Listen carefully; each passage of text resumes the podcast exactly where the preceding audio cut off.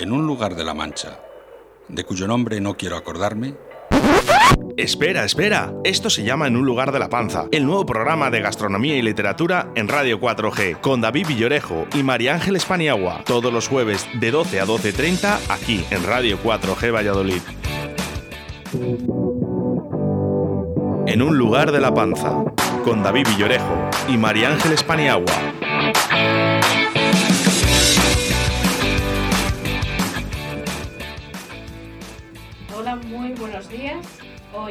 24 de septiembre, jueves. Esto es En un lugar de la panza.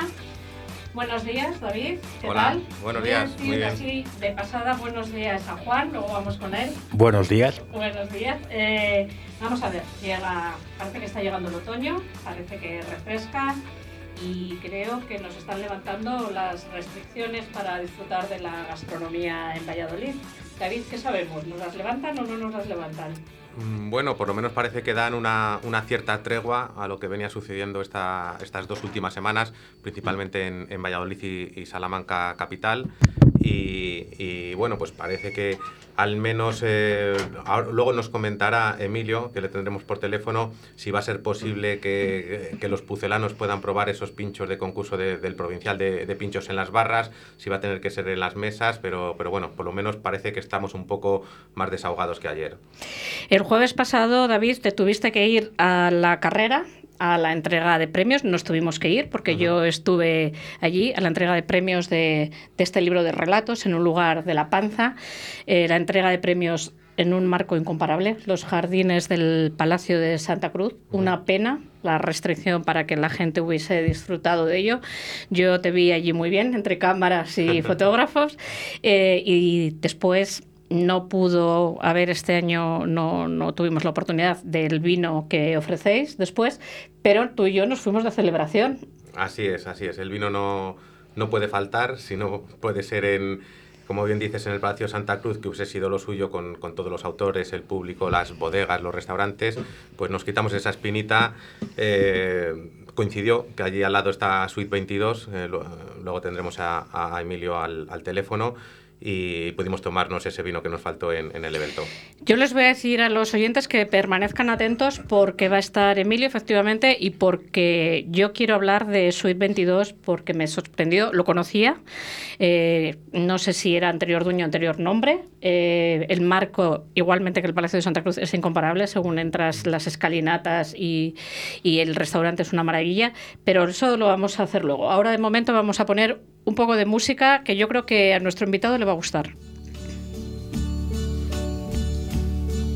And uh, now the end is near, and so I face the final curtain.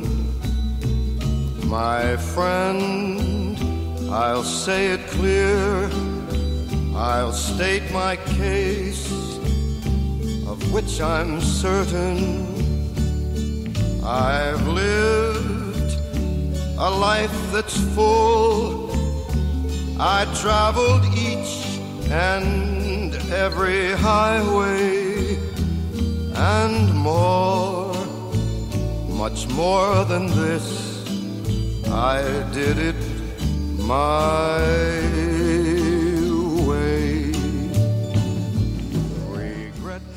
¿Te gusta esta canción, Juan? Me encanta esta canción. ¿Cómo me dijiste ayer que era la canción perfecta? Sí, yo, vamos, eh, para mí es una canción, lleva siendo una canción de cabecera muchísimo tiempo. Primero porque musicalmente me parece muy completa. La voz de Frank Sinatra, desde luego, no se le puede sacar ningún pero. Y luego porque me recuerda mucho a mi padre en cuanto a la elegancia, el saber estar. No sé, para mí es la canción más bonita del mundo. Eh, muchos de nuestros oyentes, bueno, no sé si espero que reconozcan la voz o no, porque él trabaja en la competencia, es Juan Pizarro, eh, tiene un programa cultural en Es Radio, eh, la misma hora que el lapicero, un poquito antes, lo tienes los martes de 7 a 7 y media. Sí, efectivamente. Esto no sé si es bueno o es malo que haga publicidad yo toda emisora, pero animo de todas formas a todo el mundo a que escuchen tu programa cultural, que yo creo que es necesario, este tipo de programas. Juan Pizarro es escritor, Eh, yo esto lo he copiado, creo que lo has redactado tú. Nace en Valladolid el 24 de julio de 1974, donde literalmente fallece durante unos minutos el 13 de abril del 2014. Sufriste un gravísimo accidente de moto. Sí, he tenido mucha suerte, soy un tío con suerte. Tuve un accidente de moto que me produjo una lesión cerebral que me llevó a unos minutos de muerte clínica y luego una temporadita en coma y salí mmm, con todas las ganas y aquí estoy. Eh, desde la última vez que yo hablé contigo por teléfono durante la pandemia, que fue con, con motivo de, de, la presentación de tu novela Tiempo de Setas. Temporada de Setas. Temporada de Setas, que lo digo todas las veces mal. temporada de Setas. Desde entonces te ha pasado muchas cosas buenas. Bueno, eh, dentro de, de, las circunstancias en las que vivimos todos, que son, pues, qué bobada, no voy a comentarlas porque son sobradamente conocidas, eh, la literatura me está aportando mucha, mucha felicidad porque para mí escribir es una catarsis personal necesaria. Yo tengo que escribir a diario, ya sea en mi blog, ya sean proyectos literarios, ya sea en mi trabajo como copywriter, eh, pero tengo que escribir. Y, y, durante confinamiento, durante estos tiempos de pandemia, pues mm, he ido recibiendo mm, buenas noticias en cuanto a que se seleccionan mis relatos para publicaciones, eh, mm, se seleccionan mis relatos en certámenes, incluso de poesía, que yo no me considero poeta en absoluto. De hecho, siempre que escribo poesía, poesía pido disculpas a los poetas de verdad, porque yo lo hago con, con, toda la pasión y con todo el cariño. Leo mucha poesía. Tengo un hermano mayor que es poeta y poeta laureado, pero también tengo una hermana que, es que acaba de publicar un libro en verso para niños, pero yo siempre he sido de prosa.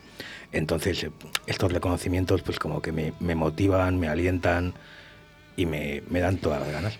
Has quedado finalista en un, una iniciativa que organizó Perversos junto con Boris Rozas y lo que hicieron eh, fue Versos en el desconfinamiento, lo llaman así. Eh, se va a presentar en la Feria del Libro el 30 de septiembre, si no me equivoco, uh -huh. y van a estar en el lapicero azul el martes que viene, de 8 a 9. Eh, todos los poetas o algunos poetas de los que han participado en este certamen, en Desconfinados. Eh, pero aparte de eso, eh, has publicado un libro sobre mascotas, que además sí. creo que tiene una iniciativa muy especial. Es un libro que al mismo tiempo es un proyecto solidario, porque yo mmm, me declaro amante de los animales en el sentido más serio y más sano de la, de la expresión, ¿no? Pero pero siempre he crecido con, bueno, lo, poco que he crecido lo he hecho con perros, con gatos, con caballos, sea, siempre he tenido animales cerca y considero que, que el ser humano se ha atribuido el, el, denominarse la especie superior, cuando realmente si somos la especie superior es porque sabemos matarnos más y de más lejos. Somos la única especie que destruye su propio ecosistema, no lo sé. O sea, los animales se han relegado a, a, eso que nos alimenta o a eso con lo que jugamos un ratito o a lo que atropellamos con el coche en la autovía. Eh, no, no entiendo por qué el ser humano es tan, tan prepotente y tan orgulloso cuando tenemos muchísimo que aprender de los animales. Entonces, eh, he escrito una serie de relatos inspirados en, la vida real de los animales que comparten vida con, con mis familiares, con mis amigos. Hay de todo en el libro, hay gatos, hay perros, hay cobayas, hay burros zamoranos y eh, todos los beneficios del libro, todos, o sea, no hemos cobrado en un duro, ni yo, ni, perdón, el burro delante para que no se espante, ni la diseñadora ilustradora Eva Melgar, ni la editorial Cuatro y el Gato, eh, ninguno de los, de los prologuistas, Iván Arapiana, eh, Javier Sebane, ni la epiloguista Ángela Hernández Benito, nadie ha cobrado por su participación en este proyecto y todo lo que se recaude con la venta de ejemplares va destinado a Entre Huellas y Bigotes, una asociación que se ocupa del rescate de animales en Valladolid, de colonias felinas, de alimentación, de esterilización, de todo por sus medios, con sus magnéticos avalorios, como decía Anuncia aquel. Bueno, Hoy estás aquí en un lugar de la panza porque uno de tus relatos fue finalista en este certamen. Me voy a poner las gafas para leer. Es algo así como una punta de vinagre, una, una puntita, de, de vinagre, vinagre uh -huh. y eh, está patrocinado por el mesón Mairi, Ma, Mario Belli. Mario Belli, ayúdame, de, de, de Cojeces del Monte. De eh, Cojeces. El, el libro de, de, relatos en un lugar de la panza tiene un apartado especial este año eh, conmemorando eh, el centenario del nacimiento de Delibes. Tu relato está en esa parte especial dedicada a este escritor. Mm, yo creo que tuviste la oportunidad de conocerle a Delibes. He tenido la, suerte y la oportunidad porque mi padre de joven trabajó en el norte de Castilla con Fernando Altés, cuando era director Fernando Altés, y tuvo compañeros como Miguel Delibes y trabajó con, con Manuel Eguineche, con Maribel Rodicio, o sea, con esa vieja guardia del periodismo, cuando había un periodismo de verdad, ¿no? Cuando se cuidaba la letra, la expresión, todo. El caso es que, que Delibes ha marcado mi trayectoria literaria tanto como lector como como escritor, porque yo creo que he leído absolutamente todos los libros de Miguel Delibes y con cada libro iba descubriendo una cosa nueva. Y luego, eh, a la hora de escribir, mm, yo empecé a escribir siendo muy pequeñito. En casa se nos, se nos inculcó el, gusto por la literatura, por los libros. Mi padre escribía muy bien, mis hermanos escriben todos. Entonces, eh, yo empecé muy pequeño y yo, claro, uno, yo lo digo muchas veces, uno es lo que lee y lo que escribe. Entonces yo estaba muy influenciado por la literatura de Delibes. A mí libros como 377A, Madera de Héroe, El Camino, Las Ratas mismas, que es la que ha dado lugar a este, a este relato que se ha seleccionado, pues me marcaron mucho en su momento. Y también he tenido la suerte de conocer a familiares de Miguel Delibes, a hija de Miguel Delibes, a Lisa. Eh, en la Fundación Miguel Delibes tengo un buen amigo y es compañero de colegio como gerente. Eh, no sé, el mundo Delibes mmm, me ha acompañado siempre y me va a acompañar todas las vidas. Eh, he leído cuando cuentas en un blog cómo le conociste, me parece, creo que lo has escrito tú, que volvía de, ibais a tu madre y tu tía, iban a ir. me ha parecido divertidísimo. Eh, la escena Basado en hechos reales. Me, lo imaginaba. Tu, tu, madre y tu tía eh, asomadas ahí en la ventana en, el Paseo de Isabel la Católica para avisar que, que, llegaba tu padre con Delibes y tu madre realmente lo que en ese momento quería, que yo quiero ir al teatro, que quiero ir a ver cinco horas con Mario. Me ha parecido una, una especie muy divertida. Sí, fue curioso porque ya sabes que los chicos de la prensa tienen esa fama de cuando se juntan, tal, y aquel día se estrenaba en el Calderón de Valladolid, una adaptación de, Cinco Horas con Mario. Mi padre había ido a comer con Fernando Altés, con Miguel Delibes y con otros compañeros norte de Castilla y luego venía a recoger a sus respectivas, entre ellas mi madre y, mi tía Pitus. ¿no?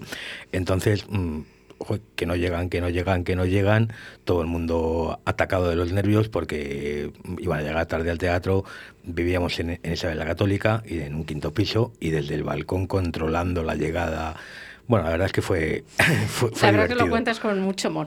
Eh, vamos a poner una cuña para que los eh, oyentes sepan qué días y cómo pueden escuchar en lugar de la panza, porque casi casi nos acabamos de estrenar, ¿verdad, David? Es el segundo programa. Y luego a ver si tengo tiempo de que me cuentes de tu nuevo libro. Pero primero vamos con la cuña y con un invitado.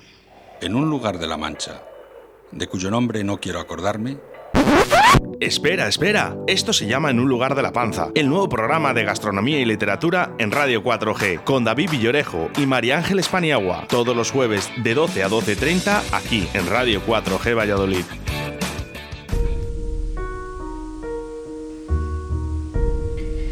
Los comensales esperaban ya en la engalanada, con las engalanadas mesas y Murier acababa de iniciar un pequeño discurso de bienvenida cuando las puertas del restaurante se abrieron y entraron seis repartidores. Sin mediar palabra, con encomiable profesionalidad, fueron depositando una cajita de cartón delante de cada uno de los presentes. Luego, y ante el asombro general, salieron y montaron en sus pequeñas motocicletas.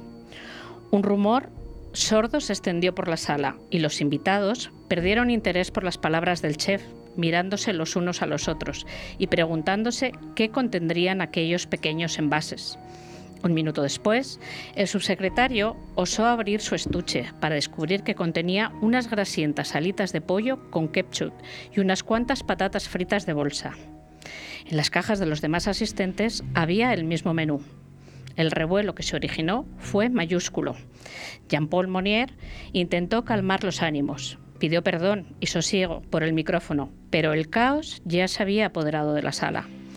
Uno de los críticos se encaró con el chef, asegurándole que dejaría claro en su columna lo poco que le había gustado su proceder.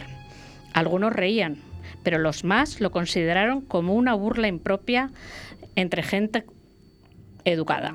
Al día siguiente, los periódicos y los magazines especializados dieron buena cuenta del incidente y se anunció que el establecimiento perdería sus estrellas porque, antes que la comida, afirmaron, está el trato respetuoso a los clientes.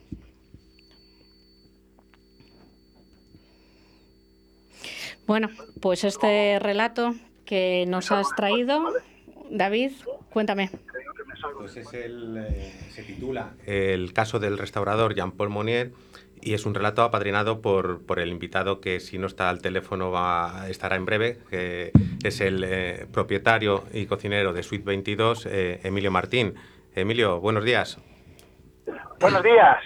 ¿Cómo estás, David? Pues muy bien, bien, encantado de, de, hablar contigo. No sé si has podido oír el fragmento del relato que, que acaba de leer María Ángeles, eh, que has apadrinado.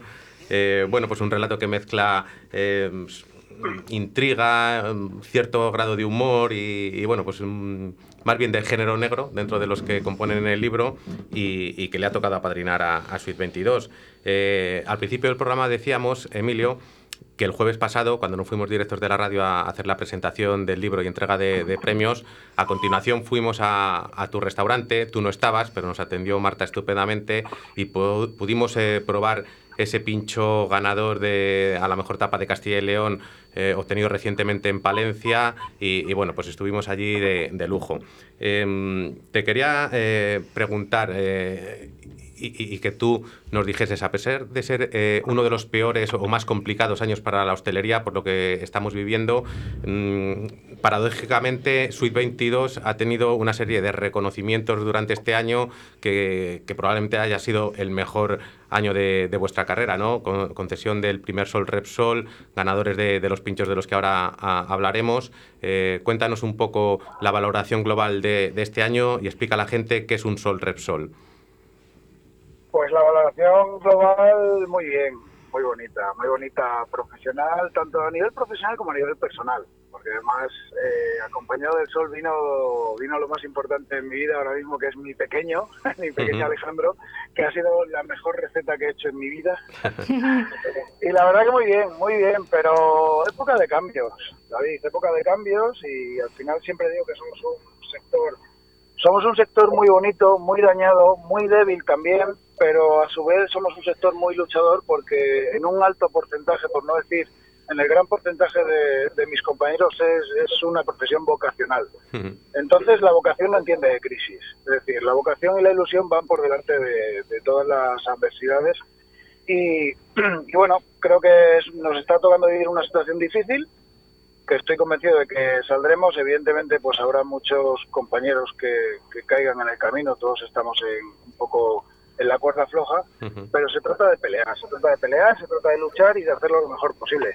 En nuestro caso, pues somos muy competitivos y, y nos gusta mucho apuntarnos a este tipo de iniciativas que también nos empujan y nos dan y nos dan esa, esa fuerza en el día a día y tuvimos la suerte de asistir al primer campeonato de pinchos y tapas de Castilla y León, que fue el primer concurso post-COVID, por decirlo de alguna forma, y, y conseguimos el, el, primer premio, que además creo que el pincho que hicimos refleja bastante nuestra personalidad, porque fuimos a divertirnos, uh -huh. conseguimos divertirnos, conseguimos divertir a los demás y encima ganamos, con lo cual, ¿qué más podemos pedir? Así es, ahora vamos con ese pincho, Emilio, pero me preguntaba mi compañera María Ángeles.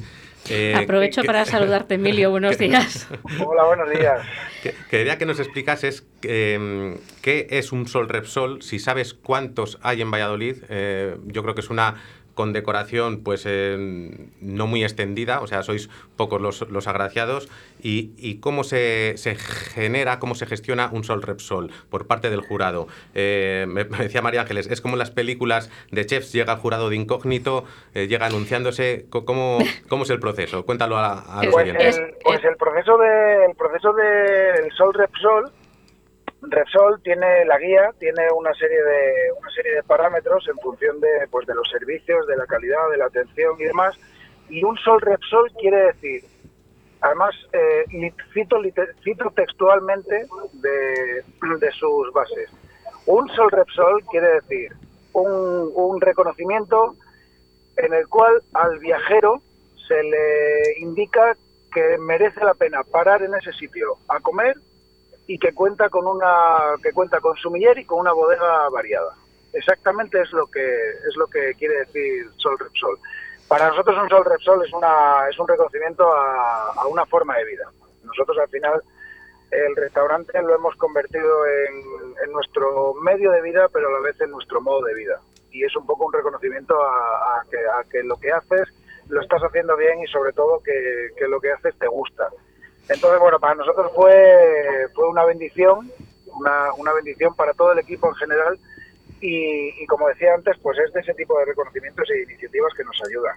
En Valladolid exactamente, en la provincia de Valladolid exactamente, si no me equivoco y mal no recuerdo, de todas formas vamos a repasarlo en un momento, hay cinco, cinco establecimientos reconocidos con soles. Todos ellos grandes profesionales, nuestro amigo Teo Rodríguez que de, de Trasto, que desde aquí le mando un fuerte abrazo, que sé que ha tenido, ha Efectivamente, tenido un nos, susto. nos sumamos a, a ese abrazo ateo. También está Damaso, que además hay una frase que se la voy a copiar a un buen amigo que le tengo al otro lado del teléfono, que eres tú, que el rey es el rey, el amigo el amigo Damaso. También Ambivium, en Peñafiel, en bodegas Pago de Pablo Trabajas, ujú. reconocido con un sol. Y con dos soles tenemos también el refectorio en Abadía Retuerta, con, con también un gran profesional, Mar Segarra, que Ajá. desde aquí le mando un fuerte abrazo, y a Cristóbal Dambivium también, a todo el equipo, Así mando es. un fuerte abrazo, que además son un equipo joven con muchísimas ganas, muchísima creatividad, y que van a dar mucho que hablar en lo, en lo, que, en lo que nos queda de año, estoy convencido de ello.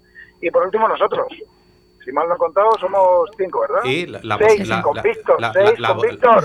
Víctor Trigo, por favor, que se me olvida. Vi- Víctor y Miguel Ángel de Botica, ¿no? Imagino. Miguel Ángel de Botica, exactamente. Es. Miguel Ángel de la Botica, que est- estos tres últimos, Mar Segarra, Miguel Ángel y Víctor Trigo, eh, reconocido con dos soles. Eso dos es. soles indica eh, sitio en el que merece la pena parar, sitio en el que hay que tener mucha atención y sitio con una identidad propia en cuanto a la cocina se refiere.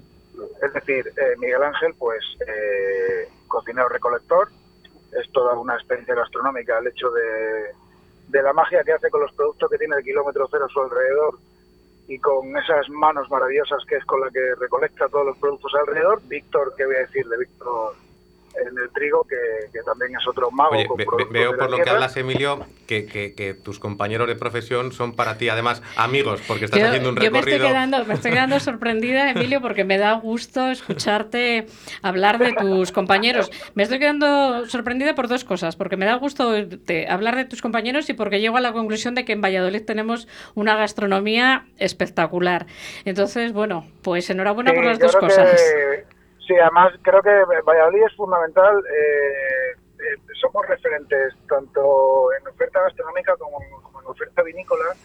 Y nosotros eh, realmente somos los encargados de ponerlo en el mercado, de ponerlo en valor y de explicárselo al cliente, ¿no? De, de- de bodega, Yo que nos doy- esos productos. Doy fe, Emilio, porque.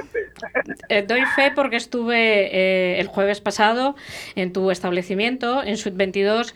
Eh, ya he dicho antes que ya solo entrar es una maravilla, esa escalinata según entras y, y, eh, el abovedado de tu restaurante. Luego nos trataron de maravilla. El probé el pincho que te doy la enhorabuena. Bueno, ya te lo ha dado el jurado antes que yo. Y, y yo, bueno, como yo soy nueva en estos lares de la gastronomía, en escritura llevo un poco más, pero en gastronomía.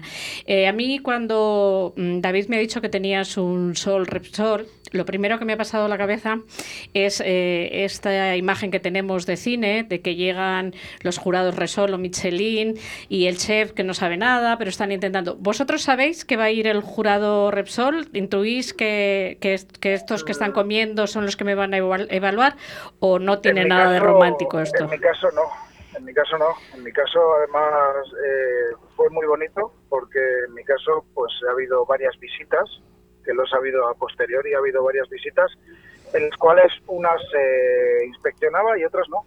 Y yo recibí una llamada. Además, eh, la guía la guía para esto también tiene ese punto romántico, ¿no? Porque la guía hace una gala en la cual pues invita a profesionales del sector y no les dice para qué. A mí me invitaron a una gala. Cuando llego a la gala me dicen, pues tienes que saber esto. claro, te puedes imaginar. o sea, me faltó champán a mi alrededor. Bueno, me faltó un espumoso de verdad a mi alrededor.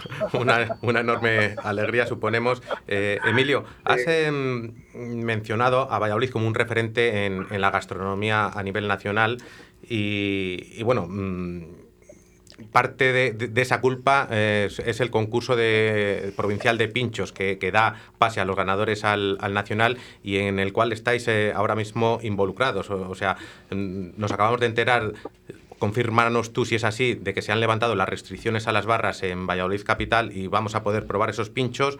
Y explícanos en qué consisten tus dos pinchos. Por una parte, eh, Cayetano, el premiado como mejor pincho de Castilla y León recientemente en Palencia, y por otra, con el, con el que has concursado ese corchifrito. Coméntanos ambos y.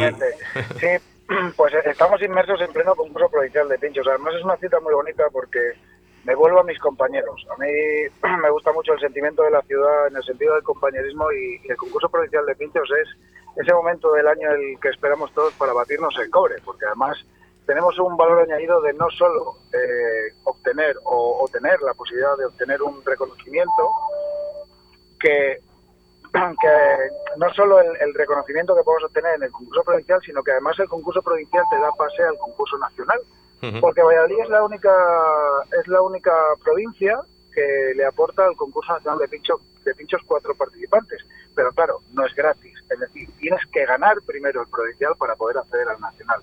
Entonces es muy bonito porque hay ese doble sentimiento de competitividad, ¿no? Y, y sobre todo por el, el compañerismo. Estamos todos grandes profesionales de la ciudad que, que además nos medimos y nos batimos el, el cobre estos días. Y la valoración por parte del jurado terminó ayer. Ujú. Eh, ayer también recibimos como agua de mayo esa noticia estupenda de que ya podemos volver a usar las barras y podemos volver a apoyar nuestros codos en ellas, que es un, que es un símbolo muy nuestro. Y, y probablemente la semana que viene se sepan los, los ganadores. Los ganadores, Eh, la fecha no está clara, entre el 5 y el 9 de octubre se sabrán los ganadores del concurso, que les dará paso al nacional. Y nuestra propuesta de este año, pues, es una propuesta muy bonita porque además con mucho sentimiento, porque hacemos un homenaje a la tierra en la que nos encontramos. Le lanzamos un mensaje de apoyo a todas las bodegas que tenemos alrededor para decirles que el sector de la hostelería está dispuesto a, a vender vino y a fomentar la cultura del vino entre nuestros clientes. Y lo que hemos hecho ha sido un corcho, un corcho, un corcho frito, de ahí el nombre de, de corchifrito. Es un guisito de cochinillo con, con- nuestros vinos, con vinos de aquí de la zona, con una, con una Sauvignon reconocida por la denominación de origen, con un verdejito y por último con unos toques umamis, un poquito de salsa de soja, salsa sriracha y algunas cositas que me guardo para que el cliente lo pruebe. Y sobre todo jugamos con el cliente porque además también le vamos a enseñar y le vamos a entrar un poquito más en el mundo del vino diciéndole qué es un abridor de láminas, para qué se utiliza un abridor de láminas y qué va a tener que hacer el abridor de láminas, porque sin un abridor de láminas no va a poderse comer. Así es, yo... Lo el- el- demás, lo demás me lo guardo para mí. eh, eso es, de- Lo, deja- lo deja iba a algo- soltar yo, Emilio, lo iba a soltar, pero menos mal que has dicho que te lo guardas, porque yo ya lo iba a contar. Deja algo a la imaginación de los clientes. Bueno, no a la imaginación, lo que tienen que hacer es ir a Suite 22 y, y probarlo. Yo lo he visto, pero no lo he probado y me parece un concepto de pincho precioso lo que es la presentación. Eh, cuando subamos el podcast este fin de semana redes sociales, eh, subiremos una foto del pincho a ver eh, la gente cómo, cómo se piensa que, que- que eso se tiene que comer y, y gestionar. Y, Exactamente, hemos, hemos hecho un trampantojo 2.0 Ujú. y, y además eh, el lema del pincho, que, que- que casi que me lo dejaba ahí en el tintero, el lema del pincho es el mejor compañero de viaje de lo que hago es el vino y el mejor compañero de viaje del vino es lo que hago. Bueno, pues yo te deseo muchísima suerte. A mí David me ha contado un poco cómo es. Yo intentaré pasar por allí a verlo. Y solo me queda eh, recordar a los oyentes que Suite 22 está en la calle Fray Luis de León. Número, Emilio, que no lo recuerdo. El, el número 22. El número 22. Ah, eh, vale. El número 22. Eh, yo animo a los oyentes a que se acerquen eh, y te acompañen por allí. Y ahora me voy a despedir con una. No cuelgues, que te voy a poner una canción que me han soplado que te gusta mucho. Y, y te invito aquí a, este, a esta emisora cuando quieras. Muchas gracias, Emilio. Muchísimas gracias. Muchas Felicidades gracias, por lo que hacéis, por todo lo que nos ayudáis, por todo el apoyo que le dais a nuestro sector Y David, enhorabuena por, por ese ejemplar que tengo en mis manos, que casi me lo quitan, pero que, que se queda conmigo, ya tengo varias ediciones. Y, y gracias, gracias por, por estar con nosotros, gracias por apoyarnos y porque entre todos tenemos que salir de esta. Muchas gracias a ti, Emilio. Gracias, Emilio. Gracias a vosotros. Se divisan infinitos campos donde se creó la primera luz, germinó la semilla del cielo azul. Volveré a ese lugar donde nací. De sol, espiga y deseo son sus manos en mi pelo, de nieve, huracán y abismos, del sitio de mi recreo. Me imagino que conocéis el sitio de mi recreo. Juan, ¿te gusta? Es muy bonita, sí. Se nos está acabando el tiempo. Quería mm, recordar a los oyentes que vas a estar estos días por la Feria del Libro, que empieza mañana la Feria del Libro en Valladolid, que ha estado en un que sí, que no, y que al final tenemos Feria del Libro. Yo aplaudo que podamos tener Feria del Libro. Vas a estar firmando. Sí, el, sábado estaré en la caseta de, stand de Susilla Ediciones firmando mi primera, la que ha sido mi primera novela, Temporada de Setas, y estaré entre las 6 de la tarde y las 9 de la noche. Si alguien quiere acercarse a, a conocer esta novela, a conocerme a mí y a llevarse a novela dedicada, pues con mucho gusto estaré allí haciéndolo. Tienes el- la siguiente novela en el horno, en Los Crímenes del Archivo. ¿Está ahí ahí? Sí, la verdad es que esta novela empezó el día 1 del confinamiento, me vino de maravilla porque yo me abstraía en la escritura, en la documentación. Es una novela muy ambiciosa porque he rescatado al policía protagonista de temporada de setas, me lo he traído a Valladolid y esto arranca con un crimen en el archivo de Simancas, donde desaparecen unos documentos y a partir de ahí, pues no voy a hacer spoiler, pero está muy bien. Bueno, pues la esperamos. Creo que se nos ha acabado el tiempo, más que nos hemos pasado más de lo que debíamos. Muchas gracias, Juan. Gracias David, a nos vemos vosotros. el jueves que viene. Hasta el jueves.